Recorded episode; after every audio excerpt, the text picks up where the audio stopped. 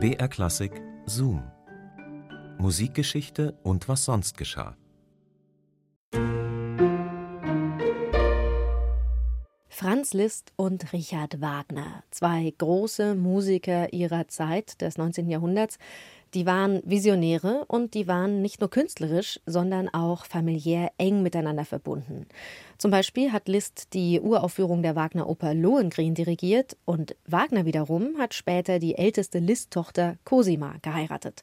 Und dann gab es da noch einen dritten im Bunde, einen großen Dirigenten. Aber erstmal Hallo und herzlich willkommen zu unserem Podcast Zoom Musikgeschichte und was sonst geschah. Hier bekommt ihr skurrile Anekdoten und Geschichten aus der Welt der klassischen Musik. Und jede Woche gibt es eine neue Folge für euch. Die picken wir immer raus aus dem Radioarchiv von BR Classic. Ich bin Christine und dieser große Dirigent, von dem ich eben sprach, das war Hans von Bülow. Der hat schon sehr früh Bekanntschaft gemacht mit Richard Wagner und Franz Liszt. Da war er gerade mal zwei. Hier ist seine Geschichte. Viel Spaß beim Hören.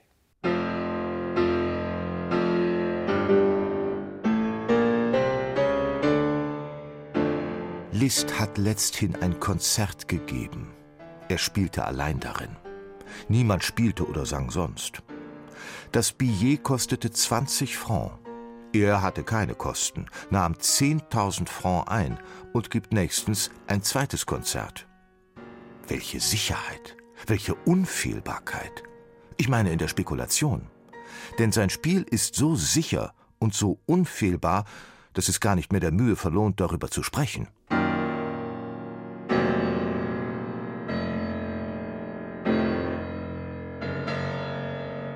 Richard Wagner, ein junger, mittelloser Komponist in Paris, war in den Genuss eines Freibillets gekommen.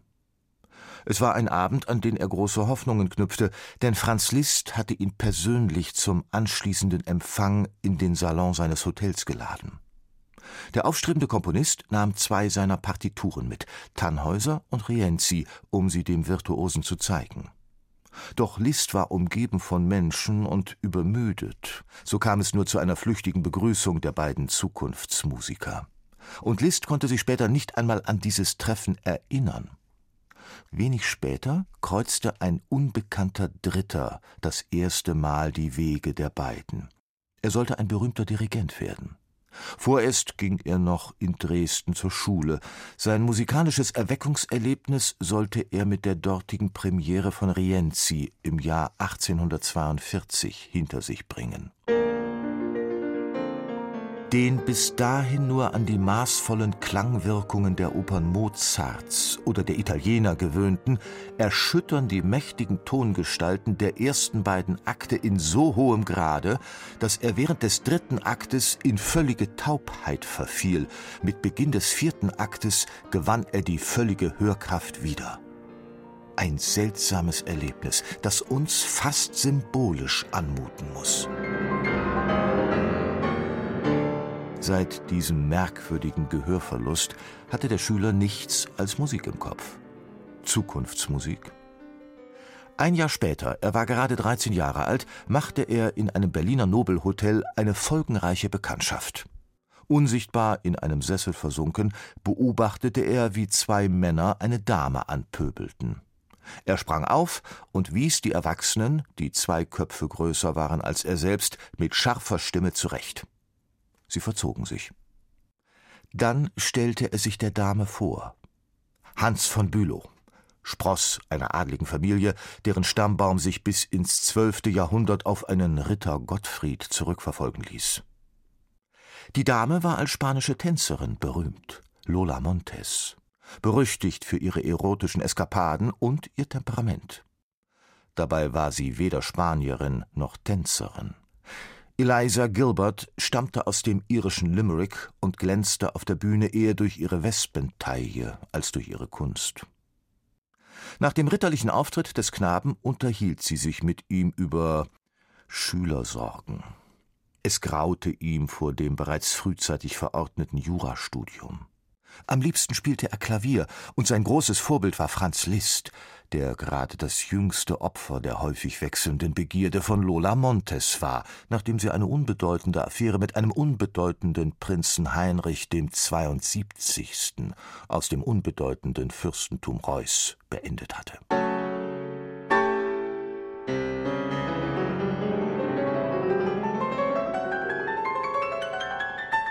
Neulich hätte ich beinahe sogar ein Rendezvous mit einer Dame gehabt, aber ich habe sie im Stiche gelassen und sie vergebens auf mich gewartet. Der kleine Hans von Bülow berichtete seiner Mutter wenig Aufsehenerregendes und erzählte lieber von seinen musikalischen Fortschritten. Ich spiele alle Morgen Trillerübungen, Tonleitern, einfache und chromatische aller Art, Werfübungen und Toccaten von Czerny und die Etüden von Moscheles und Chopin.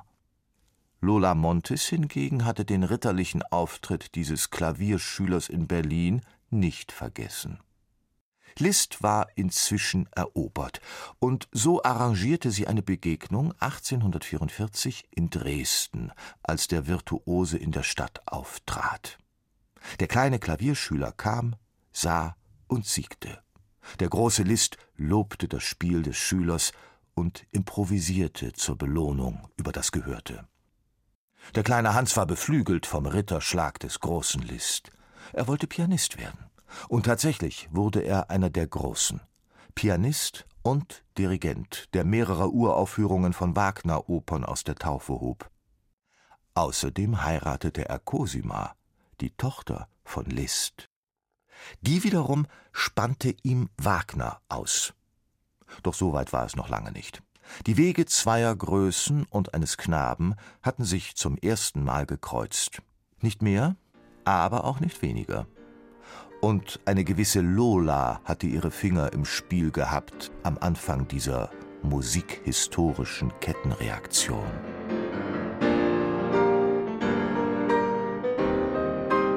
Ich spiele viel Klavier und gebe mich viel mit Musik ab, wähnte sich der Kleine von Bülow als Hans im Glück. Am Abend jenes denkwürdigen Klaviervorspiels unternahm auch Richard Wagner in Dresden einen zweiten Anlauf, das lang ersehnte Gipfeltreffen mit Franz Liszt zustande zu bringen. Sie trafen sich in der Oper. Liszt gratulierte ihm nach der Sonderaufführung von Rienzi zu diesem Werk. In Paris hatte er seinerzeit nicht einmal einen Blick auf die Partitur geworfen. Wagner war dennoch enttäuscht. Eine ergiebigere Annäherung wurde durch die stete Umgebung zerstreuender und aufregender Elemente vereitelt. Beim Champagnerempfang zu Ehren von Franz Liszt ohrfeigte die spanische Tänzerin aus dem irischen Limerick einen italienischen Tenor. Am nächsten Morgen reiste Liszt in aller Frühe heimlich aus der gemeinsamen Hotelsuite ab. Lola Montes war bald nur noch eine Episode in seinem Leben – und der kleine Hans? Als Hans von Bülow viele Jahre später bei Liszt in Weimar Klavier studierte, bezeichnete dieser ihn als seinen einzigen legitimen Nachfolger.